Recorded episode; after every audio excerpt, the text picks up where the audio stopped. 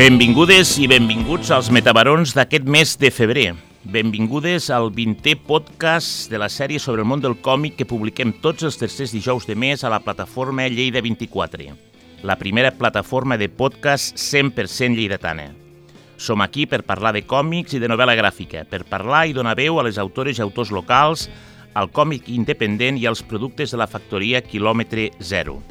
Som aquí per parlar d'heroïnes quotidianes, de dones i homes corrents, però també de superherois, de mons minúsculs i d'altres d'infinits, perquè això és el còmic, infinit.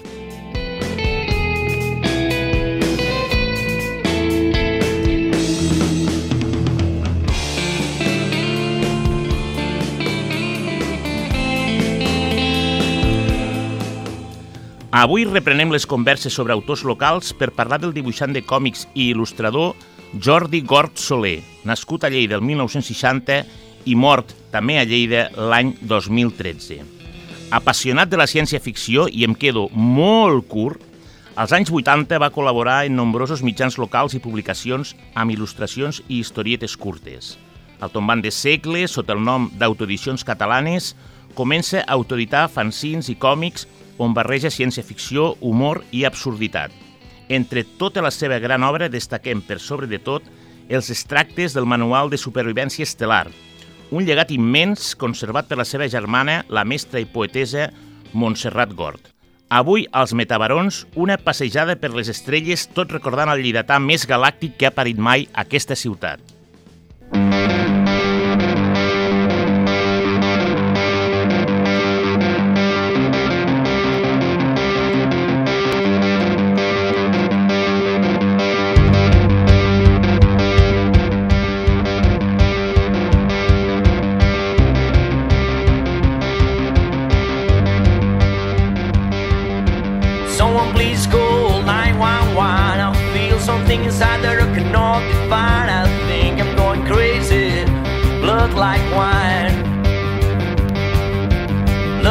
wine running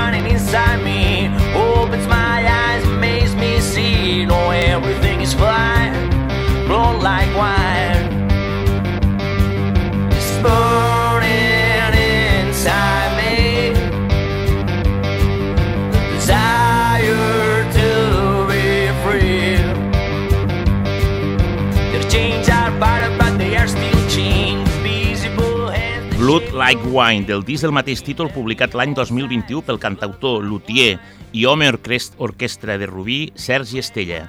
El nostre White Buffalo particular, una autèntica bèstia. You don't draw my line, blood like wine.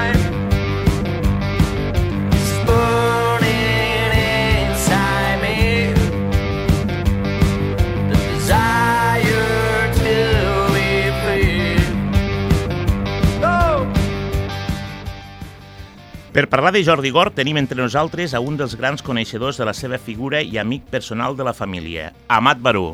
Benvingut, Amat. Gràcies, Francesc.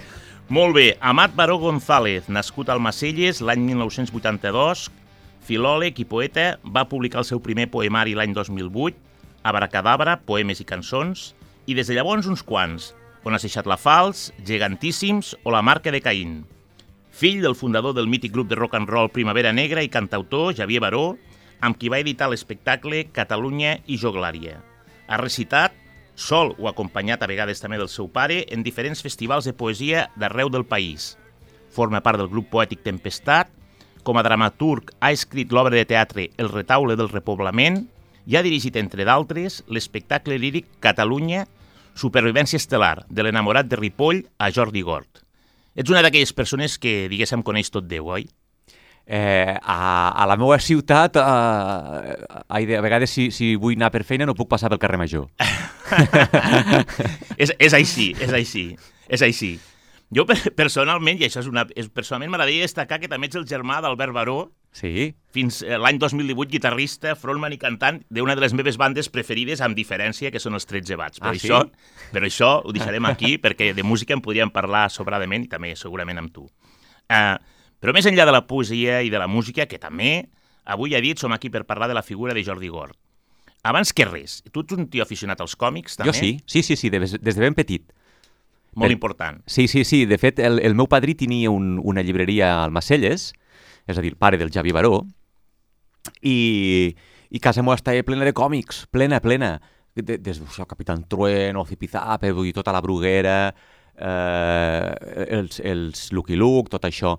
I si tu un dia anessis a casa meva dins, allò, a espiar una mica, veuries a mon pare rellegint els tebeos, allò, esmorzant sempre.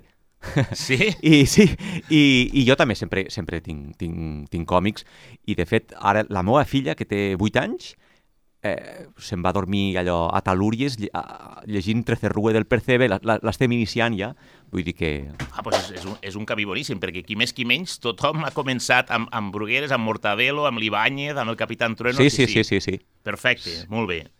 Val, molt bé. A veure, parla'ns una mica de qui era i com arribes a l'univers de Jordi Gort. Doncs eh, Jordi Gort eh, apareix per Lleida, eh, allò de sobte, no?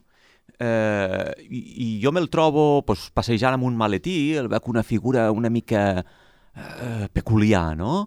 Eh, me'l trobo també en llibreries, al Genet Blau quan era una llibreria de vell, allà al carrer Ballester, i bé, em crida l'atenció, no? Després, a poc a poc, ell eh, es transforma posant-se aquella barretina, La barretina... no? i empunyant aquella pistola del bon rotllo i comença a freqüentar l'Antares, lloc que jo també freqüento, i allí ell es desinhibeix, no? Eh, perquè ell ha aterrat de, de, de Mallorca, que havia, hi havia viscut bastants anys, i aleshores a Terra Lleida suposo que se situa una mica i quan ja torna a refer les relacions doncs, amb els seus antics amics, el Javier Reverter, el Cazares o el que sigui, doncs eh, agafa com a campament base l'Antares i ja et dic, també era el meu campament base. En aquell moment eh, a la barra hi havia el fill del mestre, Ah, sí? Sí. Això no ho sabia. hi havia el fill del mestre, i es crea un ambient eh, molt xulo, no? I ell, doncs, és, és una mica la persona que dinamitza l'ambient perquè sempre, doncs, ens, això, entra i amb la pistola del bon rotllo ens contamina tots, tots contaminats de bon rotllo, penge dibuixos per les parets, eh, i ens ensenya, doncs, tots els còmics que va fent, ens regala samarretes il·lustrades amb els seus dibuixos, i, bueno, pues, eh, ràpidament entrem en sintonia i ell, quan sap que jo em dedico a això de la llengua, doncs em diu, hòstia, per què no, no em corregeixes els, els còmics, no? Dic, i tant. I aleshores és així. Eh? Corre... Clar, jo, jo em fico a... Jo no, no, no, no havia llegit res d'en ell, no? Perquè era una figura que bueno, no, no havia desaparegut de Lleida Sí. i, i vaja, jo no en sabia res. I, i aleshores és quan ell em passa eh, aquests còmics per corregir-los que jo me dedico a, a, a mirar-los bé, quan dic, home, això és, és, és una meravella. És una meravella. és una meravella. I jo em, em converteixo amb el seu corrector oficial. Jo i la meva dona, val a dir-ho, eh? I els còmics diu correcció lingüística, Mat Baró i Glòria Vilanova, no? Ah, Sí. molt bé. Veus, això eh, tenia ganes de preguntar-t'ho Sí. perquè, perquè dic, m'havia sentit sempre com a referent quan parlava de la figura d'en Jordi Gort. Parla, parla amb la Mat, parla amb la Mat. I la veritat és que no ho sabia. Sí. I una cosa que no té res que veure és que no sabia que el fill del mestre havia estat a la barra de l'Antares, perquè l'Antares, clar, la zona aquella Antares, Sala Europa, Sí. en aquella època i altres èpoques fins que tot es va una mica acabar, I el genet blau al costat, i el Genet Blau al costat, és veritat. quan era llibreria Quan- de vell. Quan era llibreria de vell, sí, senyor. I allí hi havia un ambient collonut. Sí, senyor. Clar, el, el Jordi dibuixa fins a l'extenuació, escriu moltes coses. Sí. Tot això, eh, com, com se gestiona a l'hora de, a l'hora de treballar amb ell? Perquè, clar, jo recordo, eh, jo anava al Sant Jordi, ell era, era alumne del Sant Jordi, Ah? i jo era molt més petit, bueno, 8 anys més petit que ell, però sempre sabies la taula on havia estat en Jordi Gort perquè estava tota guixada, totalment guixada. Tenia aquells, aquells pupitres abans Sí? i estava totalment guixada. Era, I deies, mira, per aquí ha passat el Jordi Gort. Realment, el seu és, és un llegat immens. Sí. Com, com es gestiona això a l'hora de, de, de, de veure-ho, de visualitzar-ho, de, de, de difondre-ho? Eh, clar, ell mm, diu, sempre diu que vol fer el que li dóna la gana i no vol cap mena de, de restricció, no? Aleshores, eh, per aquest motiu no vol intermediaris i per això crea les autoedicions catalanes, que em sembla una gesta meravellosa, que sí, eh, en, en, en un lapse de temps breu sembla eh, que no permeti arribar al gran públic, a la llarga ja veurem com és la gran manera, no? Eh, I ell sempre deia, home, si a mi em vingués Planeta a dir eh, que m'edite no li diria que no, eh? però mentre no vingui jo no els aniré a buscar, no? i aquesta era la seva manera d'editar-se i, i, i després portant sempre els seus còmics a la maleta, La seva maleteta... la seva maleta i anar allò, doncs, als llocs a, a, a dir, mira, tinc això, tinc, tinc l'altre, i així, amb els amics, i boca a orella. Eh, jo, per exemple, mm, quan, quan muntava els recitals a cau d'orella al, al Gilda, allí a la plaça de Sant Martí, Sí. a tots els poetes que venien de fora eh, els hi regalava un, un còmic del Jordi Gort. No? Allò, Ah, sí? Sí, per difondre'l, no? allò que se l'emportessin a les Illes Balears, a Barcelona, a València, d'on fos que vingués el poeta. No? Ostres, ho trobo brutal.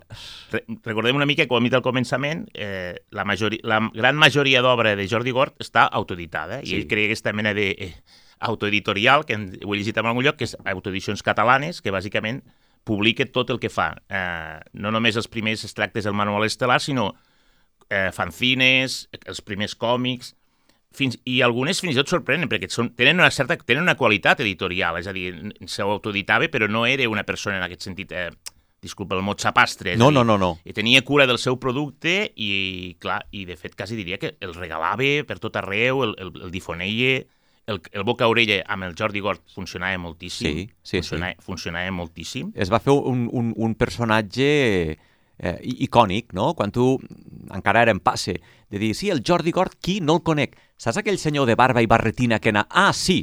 No? Sí, sí. El fet de, de, de tocar-se amb la barretina el va fer, doncs, això, un personatge conegut, per, reconeixible per tothom, no? Tu creus que se li podria aplicar el mot excèntric? Excèntric. Perquè al final, al Sí. final de la seva època alguns van dir Sí. que ja era, tenia una certa excentricitat, era més complicat, Complicat, ell? a l'hora de relacionar-te i tal, No. pregunto, eh? Ja, perquè jo tampoc en aquella època ja, ja no només no. coneixia ja. Ell era excèntric perquè, efectivament, estava situat eh, fora del centre. Molt bona. estava situat fora del centre, no? Excèntric, eh, i, i, i, i perquè, doncs, com els grans artistes, feia de la seva vida la seva obra i viceversa. Però sempre va ser una persona d'un tracte molt amable, molt afable i, i, i gens distant, no, no. Jo recordo la, la seva mare va ser professora meva una cosa que abans es deia l'EGB Sí, i era una, i era una bellíssima persona. Però sempre la recordo, sempre quan parlo amb sa germana, amb la Montse Gort, sempre la, sempre la recordo. Sí, ve de, ell ve d'una família d'artistes, perquè la seva mare eh, era professora i, i després també té un... Té, feia poemes, també. sí, sí. sí. Eh, i, I els poemes que té, que, que no estan editats, però sí que, que hi ha un recull fet per la família, eh, i, i són poemes molt bons, molt bons. I a part, doncs, son pare era l'escultor L'escultor. l'escultor Jaume Gort, no? Eh, un escultor molt important i molt bo. Sí, de fet, ara una, una part del seu llegat se l'ha quedat el Museu de Lleida, l'antic Sí. Museu Diocesà, Sí. també una mica gràcies a la, a la, a la feina feta per la, per la filla, per la Sí. Montse Gort, de, de proposta de donació d'aquest llegat perquè no es perdés i es quedés a Lleida. Sí, sí, efectivament. Al final, és veritat que era una petita nissaga de creadors. Ell tenia el gossanet aquest de la il·lustració i el còmic. I el còmic. Un estil molt, molt, molt, molt Moebius, eh? Sempre, sempre, Sí. ho, hem, sempre ho hem dit. Eh? Sí. Quan miraves el Jordi veies, Sí. veies Moebius Sí. per tot arreu, cosa Sí, que sí. a mi em sembla fantàstic perquè m'encanta, però Eh, vull dir... És la gran referència del Jordi, el Moebius. Total, totalment, totalment. és la gran referència i tot això doncs, barrejat amb, amb aquesta eh, filosofia galàctica que partix del, del Jaume Sisa, no? Clar. I, i, I a partir d'aquí, doncs, eh, eh, extrau tota aquesta, diguéssim, aquest corrent contracultural del hipisme, no?, que naix a finals dels 60 a Califòrnia, tot ho extrau d'una manera supernostrada i superarrelada gràcies a, a, al, al Sisa, a l'obra del Sisa, i després també eh, l'entranyabilitat, aquesta popularitat que també trau dels tebeos i patufets eh, que dèiem abans al principi, que hi són molt presents amb, amb aquest humor, a vegades eh, aquest humor blanc o, o, o un humor això molt popular, no? Eh, és, és, és aquesta mescla, no? Sobretot Moemius i, i empeltat d'això. Clar, clar. Hem dit que era un fanàtic i ha dit que m'ha quedat curt de la ciència-ficció i clar, això, tot això ho, ho porta i ho canalitza amb una temàtica essencialment perquè era un lector eh, àvid de ciència-ficció, Sí. llegia moltíssim. Sí, bueno, de fet, llegia de tot, perquè una Sí. vegada parlant amb el Xavier Reverter em deia que ell tenia l'enciclopèdia catalana, totes les enciclopèdies pròpies, allò que en aquell moment sortien per, per captar textos, imatges, eh, qualsevol dibuix que pogués trobar en una enciclopèdia se'l podia fer seu, adaptar-lo pels seus dibuixos, pels seus continguts. Era real, realment... sempre he pensat, havia de tindre molt temps el Jordi Fort, sí o no? Sí, sí, sí, en tenia. Eh, però si, si no n'hagués tingut... Se l'hagués tret d'algun I lloc. tant, sí, sí. Ell era lector, a mi em va regalar una vegada el Carlos Castaneda, l'obra del Carlos Castaneda, eh, com una, doncs això, com una mostra que no només llegia ciència-ficció, sinó que sortia i li interessava doncs, eh, molt el, els llibres que parlaven de, de, de l'experimentació amb la consciència, no? l'alteració de la consciència, com el Carlos Castaneda, i això és com, com els grans artistes, totes les lectures eh, les dirigia ell cap, a la, cap al tema central de la seva vida i de la seva obra. No? Molt bé. Hem dit abans, perquè ara ens centrarem ja més eh, concretament amb el, amb el personatge i la una mica el seu llegat, hem dit abans que vas dirigir l'espectacle Catalunya, supervivència estel·lar de l'enamorat de Ripoll a Jordi Gort. Sí, Explica'ns una miqueta de què anava aquest sí. espectacle. Aquest espectacle volia ser eh, una retrospectiva, una, una visió de, la, de com el gran llegat o eh, el gran valor o el gran producte que ofereix la terra catalana, no? els països catalans, és el producte artístic. Eh, mancats de- d'estat de, i, i, amb, i amb les vicissituds de la història sempre contràries, eh, la imaginació i la- la- l'art, la, el producte artístic català no s'ha aturat mai, no? Eh, això ho recull perfectament i, i ho estableix com la base de la seva religió mediterrània Francesc Pujols. Sabia que parlaríem del tema Pujol. Sempre que et sento parlar del Francesc Pujol, Sí. t'ho he de dir amb tota la franquesa, a vegades se'm fica la pell de gallina, perquè ho fas amb una passió, que és algo, i és un personatge que també, allò, he, he seguit tant, és, és brutal. Sí, sí, sí. Doncs clar, Francesc Pujols diu això, no? que el dia que els catalans, els polítics catalans, sàpiguen entendre que el que ens ha de vendre al món és això, és no és pas el pujolisme ni, ni el margallisme, no, sinó és Pau Riba, Ramon Llull, Ausiàs Marc, eh, Enric Casases... Únics, allò, creant i exportant cultura. Exacte. Ja, eh, Jaume Sisa, Gaudí, Barceló, etc. El dia que, que, que, que sapiguem entendre això i ho exportem al món, doncs el món entendrà que aquesta nació s'ha de conservar. No? Això és, aquesta és la filosofia. I llavors és quan ho tindrem tot pagat, no? I, exacte, sí, sí, sí. Només pel fet de ser catalans ho tindrem tot pagat, no? Eh, D'aquí naix també l- els extractes manuals de, de la supervivència d'Estelà naixen d'aquí, naixen de l'obra filosòfica de Francesc Pujols, de fet. I aleshores doncs, jo creo un espectacle il·lustrant il·lustrant totes aquestes... Uh, un, un, uh, la quintessència d'aquesta creació des dels orígens de la, de la literatura catalana, no? amb Ramon Llull, al segle XIV, finals del XIII, principis del XIV, i acabo amb, amb l'obra de Jordi Gort, eh, que no, no és eh, una obra eh, escrita en vers, no és una obra poesia eh, poètica pròpiament, però sí que té tots els atributs de la poesia, no? I, i aleshores acabo amb ell, eh, a, a, aquest espectacle acabava amb ell. I quan el representàvem, doncs eh, jo vaig enganyar el Jordi Gort perquè ell, amb una túnica de franciscà, fes de Ramon Llull i recités versicles del llibre d'Amic i Amat. Eh? Això eh, circula, està gravat i circula per les xarxes. Això ho hem de buscar. Es pot veure, però val a dir que el Jordi... Bueno, els assajos van ser fantàstics, eh? I, i, i jo recordo que... On assajàveu? Eh, assajàvem a la, a la seu del Centre de Normalització Lingüística. Ah, molt bé. I, i aleshores, a, a, a les pauses, que anàvem a les terrasses, que està també està al, Clar, clar. al carrer paral·lel de Clar, l'Antares. governador Montcada, eh? Exacte, o sí, sigui, sí. paral·lel al carrer Ballester. I aleshores jo... El clúster que avui en dia diríem de la cultura. Sí, sí. I aleshores jo recordo allí i el Jordi entonant cançons del Sisa a ple pulmó, no?, Al carrer. al carrer. Jo seguint-lo i, doncs, i, i la gent passant, no?, i veient allò, aquell espectacle. Però val a dir que el dia de pujar a l'escenari es ficava nerviós i es sentia tant el, el, el, la, la recitació dels versicles com la seva respiració. Es ficava el paper al mig, no se'l veu a les gravacions perquè se ficava el Ah, paper al sí? mig i estava molt nerviós, pobre. Vull dir que l'escenari no era ben bé el seu. Curiós, no? Era capaç de sortir a cantar al carrer. A mi m'havia arribat Sí. que de tant en quant feia això, ballava i cantava Sí, al mig sí. del carrer i tal. El Javier Reverteu diu, a vegades anàvem a aprendre alguna de repente s'aixecava i començava a fer coses, però a l'hora de pujar a l'escenari Sí. sortia aquesta, el, el, aquell nen tímid que va ser molt durant tota la Sí. vida. Sí, sí, sí, sí. És Molt bé. curiós. I va, I va voltar molt aquest No, espectacle. no, no, no, no, perquè aquest espectacle s'estrena poc abans de la seva mort. Aleshores el devien fer pf, dos o tres vegades, poc més. Mm. És curiós perquè no, no, no no l'he vist i és una cosa que buscaré i em quedé, em Sí, sí, sí. El vau fer, però el vau, el vau estrenar a Lleida on? Al Sí, Cafè del el- Teatre? al Cafè del Teatre Al Cafè del Teatre, sí. clar, no podia ser altre Sí, lloc tampoc. sí, sí, sí. I la gravació que circula és la que hi ha al Cafè del Teatre, sí. Molt bé, molt bé. Molt bé. Eh, com hem dit abans també, eh, i abans d'entrar a parlar una mica més dels extractes, ell, ell té una important col·lecció de còmics i fanzins autoritats, eh, La ciutat sense nom, El genet de l'aire, Dins l'esquerda, Crim i càstig, bueno, en té moltíssims. Molts, molts. en té, en té moltíssims, eh? eh? El que veig també en alguns, i fins i tot amb els, quan, es, quan s'autoedita els volums 1 i 2 del, dels extractes del Manual de Supervivència Estel·lar, fins i tot n'hi ha un, o, o diversos, perquè els que he trobat jo, que té el pròleg de l'escriptora Rosa Fabregat. Sí, Que exacte. tenien, tenien una amistat, eh, tenien una bona amistat. Tenien una bona amistat perquè la Rosa Fabregat eh, és, és membre de, de l'Associació d'Escriptors de, de Ciència-Ficció de Catalunya. Què dius ara? En sèrio? Fins i tot en va ser la presidenta. No ho sabia. Sí.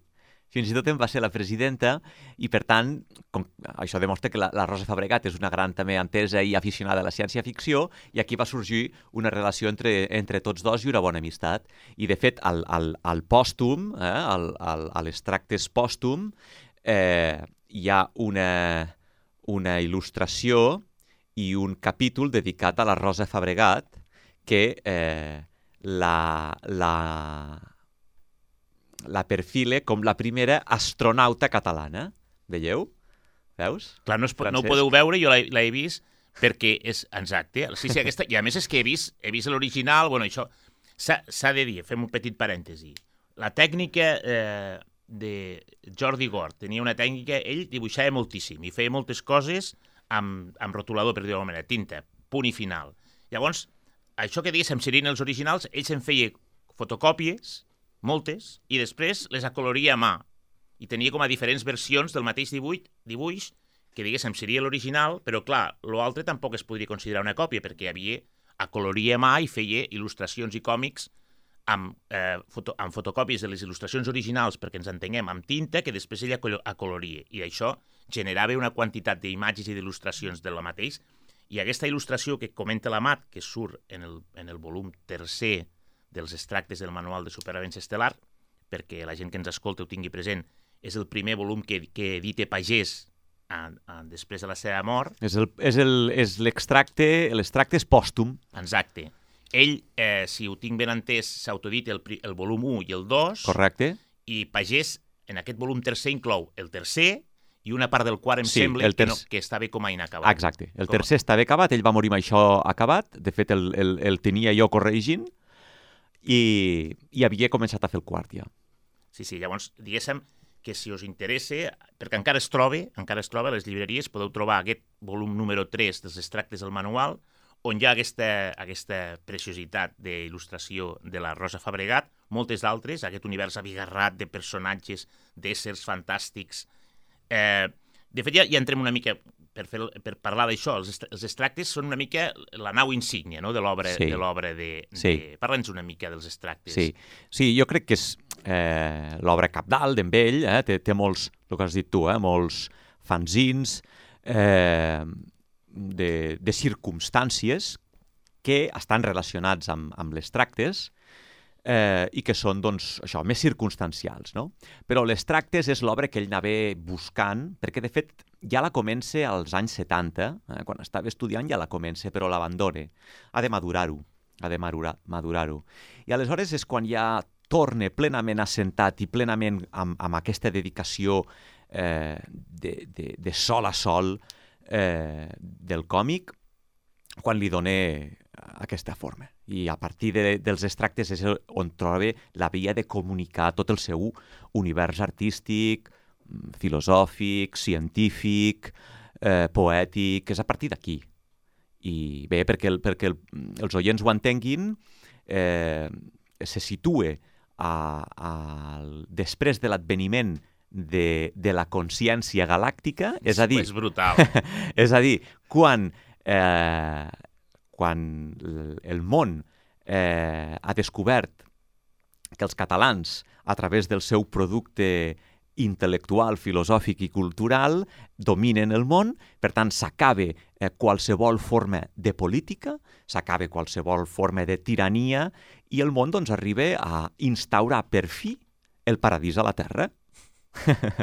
és a dir, eh, aquesta visió escatològica que ha tingut la humanitat des de l'era cristiana mm, i que han anat tenint doncs, el Dante a l'edat mitjana, eh, a finals del 19, Marx, Bakunin, no? El, els grans eh, socialistes, doncs tot això es fa realitat i són els catalans els que ho aconsegueixen mm? amb aquesta consciència galàctica. Aleshores, els catalans el que fan és, amb una tecnologia al·lucinant, anar a descobrir la galàxia, però no amb un afany eh, imperialista, sinó només amb un afany eh, de coneixement, de celebració, eh, de gaudi, i anar prenent apunts per veure la riquesa de la creació, eh, de la creació universal. No? Aleshores, eh, de tot això se'n fa un manual de supervivència estel·lar per com eh, comportar-se, per com eh, sobreviure en, en, les, en els mons més diversos, amb els éssers més plurals, no? eh, hi ha un, un gran manual. Aquest manual no l'ha vist ningú, però Jordi Gort en fa una mena d'antologia, que són aquests extractes. Ens en va oferint com a tastets Exacte. i petites parts. És una mica la seva història. Exacte, i aleshores eh, cada capítol és, està eh, format per una il·lustració que representa el món en el qual ha anat a parar, a vegades és més hostil, a vegades és molt més savi que no pas la humanitat, i ell doncs, en fa una descripció entre científica, entre poètica i i entre al·lucinada i molt còmica. I molt còmica. I molt còmica. I molt còmica. Aleshores, el, eh, tot això està descobert per la, la companyia o, o el, la, sí, eh, eh, estel·lar, eh, l'estol l'estol estel·lar, eh? eh, que, és, que és una, és una, una companyia, com se li diu? Companyia a la NASA, que seria? Seria un, una... Una, sí, no sé, una companyia espacial. Sí, o exacte. Bueno, És- tot, tota la ciència-ficció sempre ha tingut aquestes grans corporacions, companyies, que són una mica els que eh, exploren l'espai, difonen coneixements i, diguéssim, entre cometes, se n'aprofiten. Sí, de- doncs és catalana i aleshores, eh, com que també ha desaparegut, desaparegut qualsevol forma de religió, el santoral també ha desaparegut i doncs tots els, tots els personatges eh, tenen noms del, de la taula periòdica eh? I tenen cognoms catalans i per tant els, els protagonistes d'aquestes històries que barregen entreteniment, recordem-ho, eh, amb filosofia i poètica, eh, doncs es diuen Magnesi Esteve, Tungstena Ferrer, Potàsia Ripoll, Protactínia Teixidor, etc. És, és absolutament brutal. Sí, sí. I a és... partir d'aquí, doncs, totes les vicissituds en què es pot trobar eh, la- la- la- la- l'ésser humà. Totes, totes. Clar, clar, per això deia que parlava de Jordi Gort en, en un programa que tot just com a molt dure uns 45 minuts, és molt complicat, però sí que és veritat, eh, clar, jo sé que la gent que ens està escoltant, alguns deuen conèixer la figura de Jordi Gort, altres no, alguns han vist les il·lustracions, alguns coneixen els, els, els tractes, alguns l'han comprat i el llegeixen, Pròpiament hem de dir que no és còmic com a tal, sinó que és més una barreja de text i il·lustracions, però les seves il·lustracions tenen molt, molt, perquè ell és un dibuixant també de còmics, tenen molt d'aquesta composició de personatges, d'històries, que és còmic, el que passa que diguéssim, són moltes il·lustracions de vinyeta única, per dir-ho d'alguna manera, en el qual, com ben bé ha dit l'Amat, el text té una importància absoluta. I és això, la gràcia dels extractes, que tothom el recordarà, i esperem que el seguim recordant, és que és aquesta, aquest, aquest resum de tot el que se suposa que és el Jordi Gort, en, en aquest cas, eh, tres volums, dos autoritats i un, i un tercer... Eh, esperem poder veure l'1 i el 2 alguna vegada que es puguin reeditar, també estaria molt bé. Exacte. Em consta molt que la família la Montse està en, és, és una de les seves lluites, igual que la reedició de, dels mateixos fanzins i dels còmics. La reedició, vull dir reedició des d'una perspectiva editorial de tot el producte que una mica també el porta, el porta en aquest camí. Jo us el recomano, eh, si podeu, eh, busqueu aquest tercer volum, perquè entendreu una mica el que ara tan, tan bé ha explicat la Mat perquè quan es, dius però que, que ens han fumat alguna cosa, no? No, perquè quan ho veus i ho llegeixes i te submergeixes, dius, és una feina ingent. Sí. És copsar un pensament, però fer-ho des d'una manera, eh, diguéssim, tan, tan especial, tan poètica i alhora tan senzilla. És, Sí, és... sí, i tan, tan entreting, entretinguda, perquè ell no oblida mai l'univers del còmic, que és, està contemplat eh, i naix per entretindre. I això no ho oblida mai, no? I allí dintre ell, sobre aquesta base, ho va posant tot. Eh, per exemple, la, la divisió no? que, que, que al llarg de, dels segles a Occident ha, ha tingut lloc entre, diguéssim, la ciència i les humanitats, no? Una cosa que naix plegada i després l'especialització, la parcel·lització, el tancament en les universitats, la fragmentació, això ha fet doncs, que la ciència perdés de vista, per exemple, els components de l'ètica, de la filosofia, i al mateix temps que les humanitats perdessin els components del rigor científic. No? Eh, aquí, en, en l'obra de, de Jordi Gort, i per tant hem, hem arribat a conclusions a vegades, eh, allò que diu el Baudelaire, que el progrés és satànic, eh, perquè el progrés només ens porta armes de destrucció, bla, bla, bla, no? Amb Jordi Gort es veu com eh, la capacitat eh, creativa de l'ésser humà, que a vegades pot ser científica, eh, s'uneix amb aquest, eh, amb aquest valor i amb aquest eh, llegat també humanístic, no? I tot està, eh, tot emana des de, des de una consciència eh, això universal i sempre cap a eh, regu regulat per també una consciència ètica, no? Eh, és a dir, tot està a... pensat i naix per afavorir els, els, les virtuts de l'individu. Eh, però tot això explica, que ara sona, pot ser, sonar com a filosofia Per això- avorrida per i això deia feixuda. que, la, que l'ideal seria que la gent, Clar. si no ho coneix, se- s'endinsin els- en, els, en els manuals de supervivència estel·lar. Tot això dins d'històries entretingudes, divertides, surrealistes, com has dit tu abans, absurdes. Eh, vaja, eh, per a mi és una troballa i per això m'hi he endinsat tant, no? I jo veig moltes eh, similituds entre això que, que profetitzava, perquè al final aquí hi ha una, una profecia d'un món que ha de vindre, eh, està unit també amb el món real poètic de què parlava Jesús Lizano, i també amb, amb el setè cel de, del Jaume VI i tota la filosofia també de Pau Riba que exposa al, al llibre que va traure poc abans de morir, que és la història de l'univers. No? Exacte. Tota aquesta consciència que he dit abans, que emana a finals dels 60, eh, vaja, està aquí embrionàriament, potser nosaltres no ho veurem, però arribarà. Arribarà. Arribarà, no en eh? tinc cap mena de dubte. Bé, doncs jo, sí, jo sí ho diu la Mat, jo crec que amb aquesta passió en què a vegades expliquem i defensem les coses, la veritat és que seria... No ho veurem, eh? això jo també ho tinc clar, però, però tant de bo, tant de bo. Molt bé, escolta, eh, perquè podríem estar parlant dels manuals i del el que suposa i el que contenen i el que no.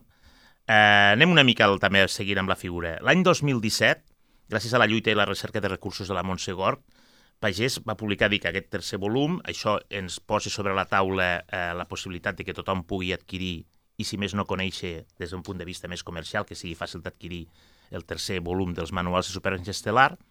Eh, i el, el que, i el 2000, això era el 2017, sí. I el 2023, en el desè aniversari de la seva mort, eh, un grup d'amics, també eh, entenc que al capdavant hi havia la seva germana, la Montse Gort, va dur a terme una sèrie d'actes arreu de la ciutat. Eh? I això va ser un projecte que neix directament de la Montse, ho vau, ho vau parir, per dir-ho d'una manera, una sèrie de gent que tenia ganes de, de, de, de recuperar la seva figura, perquè aquí es van fer dos exposicions, tinc, tinc la, del, la del Bit Café Sí. i la de la Res Non Verba. Exacte. Després hi havia una taula redona al Sí. voltant de la seva figura, que aquí jo he estat mirant i a tot arreu surts tu també. Vull Sí. dir, estàs, estàs allí a tot arreu a la taula redona. Es, es va inaugurar el mural del Cafè del Teatre, Exacte, de l'Oriol Arumí. exacte, de l'Oriol Arumís. Tota la gent que és client del Cafè del Teatre és just el que hi ha al, al davant. Explica'm una mica com va anar tot aquest projecte, perquè jo el que jo tinc al cap és que és realment l'únic projecte gran de recuperació de la memòria Sí. i del treball de Jordi Gort. Sí, doncs això naix de la iniciativa de la Montse, de sa germana, i aleshores, doncs, uns mesos abans o un any abans ja es posa en contacte amb nosaltres i, i, i, i una mica doncs, anem dient com ho veiem i com ho podríem fer i al final el que volem és que sigui una cosa també doncs, com, com, com el Jordi era, no? una cosa molt eh, divulgativa on estiguem asseguts tranquil·lament com ara estem fent tu i jo, xerrant, explicant anècdotes que ens unien amb ell i la nostra visió de, de la seva obra. I així va ser no? que, com a, com a culminació de, de, les, de les dues exposicions que has dit tu, doncs ens vam reunir a, a la sala Res Non Verba i allí doncs hi havia eh, amics seus i, i gent que l'havia tractat als anys 80, des dels inicis als anys 80 i gent com jo que el va conèixer en la segona etapa lleidatana, diguéssim, no? ja al segle XXI. Eh, I aleshores, doncs, això, per exemple, testimonis com el del Pau Echauz va ser molt bonic. Que també també té un, un o si més he vist algun pròleg en algun dels seus còmics Sí, i fanzines. Sí, sí, també. sí. Molt bonic el testimoni del Pau Echauz, eh, del Cazares, eh, també el testimoni molt bonic de l'Armengol, eh, també hi havia mon pare que va, va tocar una cançó, mm, el Josep Ramon Jové, que també el va tractar molt, el Josep Ramon Jové va explicar una anècdota eh, molt divertida, que diu que a partir d'un guió del Cazares, als anys 80, doncs estaven fent un, un, una pel·lícula, no? Una pel·lícula que penso que no va, al final no, no va sortir per pressupost o el que sigui. I aleshores pujaven pel carrer Tallada després el Josep Ramon Jové i ell, i doncs un paio els va sortir amb la navalla eh, atracant-los. I el Jordi Gort portava una pistola de broma del rodatge i aleshores li va posar al front al tio i el tio es va acollonir i va fotre el camp corrent, no? pues això, l'anècdota del Però Cazares... no era la pistola del bon rotllo. No, era- no, no, era- encara no l'havia dissenyat la pistola Ah, del bon rotllo. hosti, que no, fort. no, no, és del segle XXI la pistola del bon rotllo. Era un, un, una imitació de, de, pues, de revòlver o del que sigui, no? I després l'anècdota del Cazares també va ser boníssima. Diu que estaven en un bar als anys 80, encara no es coneixien. Va ser el dia que es van conèixer el Cazares i el, i el Gort. Eh? Gran dia per a Lleida, no? I tant. I... Cazares encara en parle. Sí, sí, sí. I el, i el Cazares diu que el, el, Jordi Gort marxava amb una carpeta gran, plena de dibuixos i tal, i aleshores li diu, eh, així en plan de conya, eh, Déu vos guard! I el Jordi Gort es va girar i va dir, veig que m'heu reconegut. I a partir d'aquí va començar una relació de molta amistat, no? Amb l'Armengol també molta amistat, el, el Paco Armengol, eh, i diu que el, el, el Jordi Gort anava tot sovint a, al, seu, al, seu despatx, on sí que treballi el, el Paco Armengol, i xerraven. Tenia aquesta virtut, el Jordi, que això, no?, que, que es feia amb Es molta... feia estimar, Sí, amb molta diguem- facilitat, Diguem-ho no? diguem clarament. Sí, sí. sí, sí, sí. I aleshores, doncs, aquests 10 anys van servir per això, perquè tothom que el coneixíem bé i que ens relacionàvem des d'un àmbit o un altre, que ens hi havíem relacionat o ens hi continuàvem relacionant, doncs vam evocar el seu record, la nostra visió davant d'un públic bastant nombrós i va, doncs, eh, recordar aquesta figura i que hi ha una obra que està esperant, està esperant eh, la seva dignitat, el seu moment, que és, és a dir, que és la difusió com un dels grans creadors que ha donat Clar. Lleida i, evidentment, Catalunya. Ara ai, estem acabant ja, perquè és el que he dit. Eh, per parlar del Jordi Gort, a la que comences a agafar la via secundària o la terciària, perquè ens hem oblidat, la, la, jo el que més recordo que s'ha parlat més és la mítica carpeta plena de dibuixos que va perdre al metro de Barcelona, que després es, vés a saber que se'n va fer... Bueno, en fi, era, era com una mena d'imaginari que va escampar per la ciutat com tal, que algú va recuperar... Però, en fi, escolta, de- d'aquest acte hi havia, hi havia una mena d'homenatge, una passejada galàctica amb el Gort, que havia música del, del teu pare, del fill del mestre... Una passejada galàctica per, Això- per, la, per la ciutat? No, eh, havia un, he llegit que el Cafè Tates va organitzar un homenatge que es deia Una passejada galàctica amb el Gort, que havia música de, del Xavier Baró, del fill del mestre, tu recitaves algo de poesia... Tenim, aquí no ens en recordem Sí, d'això? però això va ser quan, quan va morir, és a dir, eh, va ser el primer homenatge. Ah, Sí. sí. o sigui, aquí tenia jo la confusió, que no Sí. estàvem parlant del mateix, del, ma del No. mateix període d'homenatge. No, no, això, Val, o sigui, ara, ara, ara hem parlat dels 10 anys Sí, i després, quan... Mira, si porto aquí el... El tinc aquí dintre del meu, del meu manual d'extractes, jo porto el tríptic del cafè del, de la programació del Cafè del Teatre. val. Eh, el tinc com a punt de llibre eh, perquè es quedi sempre aquí per recordar-ho. Per tant, això va ser, eh, ara ho veurem, Val, o sigui, perquè ens aclarim, tenia jo una confusió. Una cosa és el que es va fer les exposicions i la taula redona al, al, quan, a l'aniversari de la seva mort, als, als 10 anys, però l'any de la seva mort, entenc és quan es fa aquest espectacle sí, de eh, una passejada galàctica en el qual ja dic que hi havia música del teu pare, tu havies recitaves poesia, també actuava el fill del mestre... Exacte, sí, sí, sí, va recitar també, eh, veus aquí, dissabte, dia 10 de maig de 2014, eh? Per tant, devia fer un any de la seva mort, un any. eh? es va presentar el manual eh, pòstum, el tercer de supervivència estel·lar, i aleshores, amb una, amb una, amb una exposició que hi havia, doncs això va tocar mon pare, va tocar el Jordi Gassion, fill de mestre, eh, va recitar, em penso que també el Carles Maria Sanuy. El Carles Sanuy, Eh? tu, sí, sí. Sí, i eh, la, la, la Montse Gort, evidentment, també va recitar, i aquest va ser doncs, el primer acte d'homenatge al- a la- a l'any de la seva Val, mort. val. Tenia aquí una confusió, pensava que això també formava Sí. part dels actes del desè aniversari, però no. Va ser el primer, Sí, sí, sí, l'aniversari de la seva memòria. Sí. També va ser una... Un, però vaig veure que també va ser una moguda molt interessant Sí, va ser molt bonic. i molt emotiu, perquè tothom m'ha parlat molt del, del discurs que va fer la Montse, la Montse en el seu mm. moment, quan va obrir l'homenatge. Sí, va ser molt bonic. I a part, clar, eh, la Montse apareix a les nostres vides eh, quin, quina manera més, més macabra de dir-ho, gràcies a la mort del Jordi. És a dir, el Jordi ens va fer aquest regal,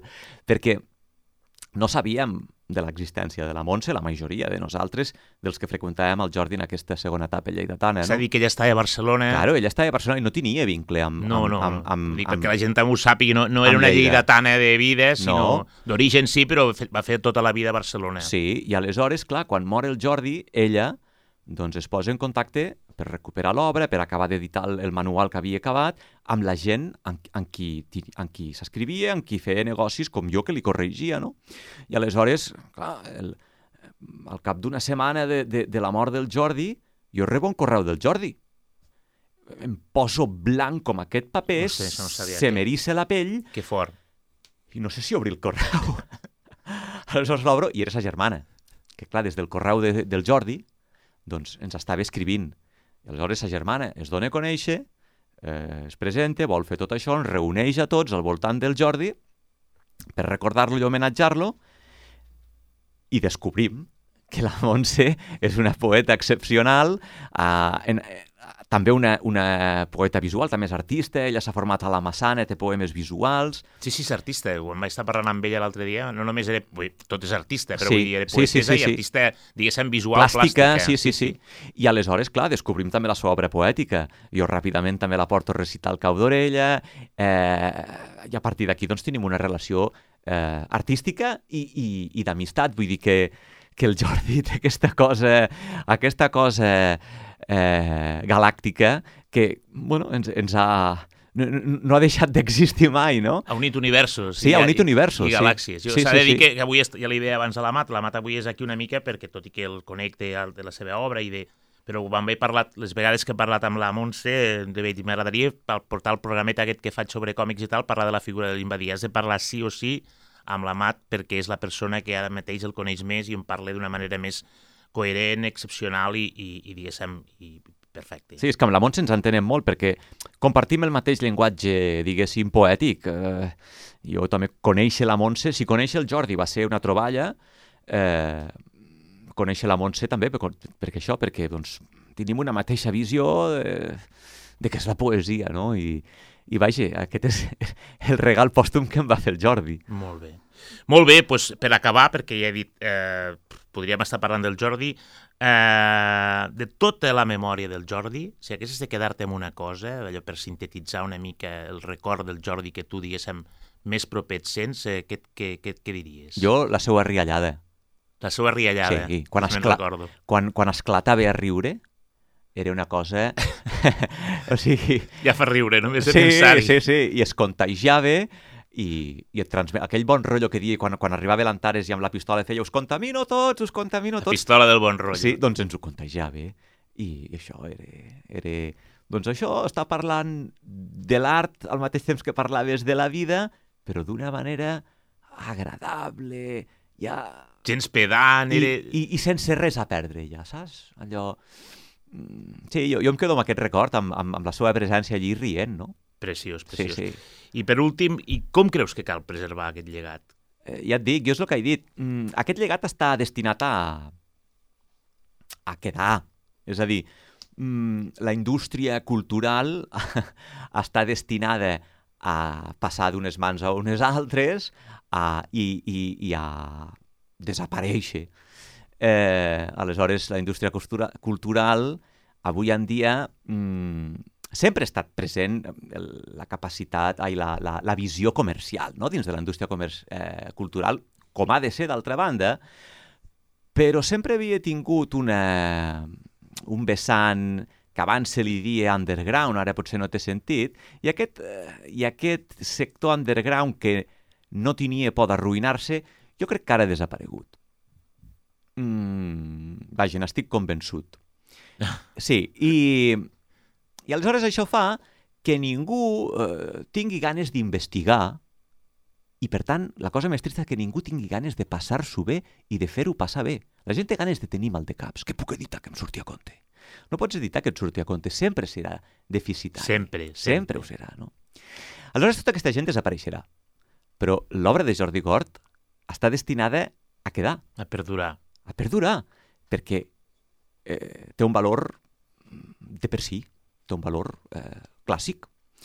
Aleshores, jo no sé quina és la manera de fer-ho. La manera és fer-li fer, -li, justícia, que és eh, el que s'ha fet sempre amb l'obra, és a dir, eh, posar-la amb, amb, un, amb uns fonaments que permetin la circulació, no? Eh, no sé quan la gent veurà que és el moment, però, però arribarà un moment o altre, arribarà, no, no, no, no, pot ser diferent. I si el Jordi Gort era un paio, eh, un artista de, de, de, de ciutat que només funcionava de boca a orella, arribarà un dia que això no serà així. Eh, no, no en tinc cap mena de dubte. Eh, I arribarà, doncs això, un dia que una figura eh, doncs, vegi que això també té potencial comercial perquè veurà que el potencial comercial va lligat al potencial artístic, no? A veure si ho veuen algun dia. Però mentrestant mm, no cal patir-hi, com ell no hi patia. Eh? Molt bé, m'ha encantat. Jo crec que mentre hi hagi gent com tu que sigui capaç de posar sobre la taula això que acabes d'expressar i aquesta necessitat de fer perdurar la memòria del Jordi Gort o senzillament la memòria d'aquesta cultura que mereix la pena que pervisqui, crec que segur que perviurà. De totes formes, recordo l'última conversa amb la Montse, hem de lluitar perquè una part d'aquest llegat eh, es, diguéssim, es consolidi, es guardi, es preservi i precisament per això, perquè quan arribi un moment, qualsevol persona que el vulgui visitar, veure, mm, utilitzar-lo i difondre'l en tingui, en tingui abast. Molt bé. Doncs res, eh, fins aquí el, el 20è podcast dels Metabarons per a la plataforma Lleida 24 i la bona gent d'UAU Ràdio.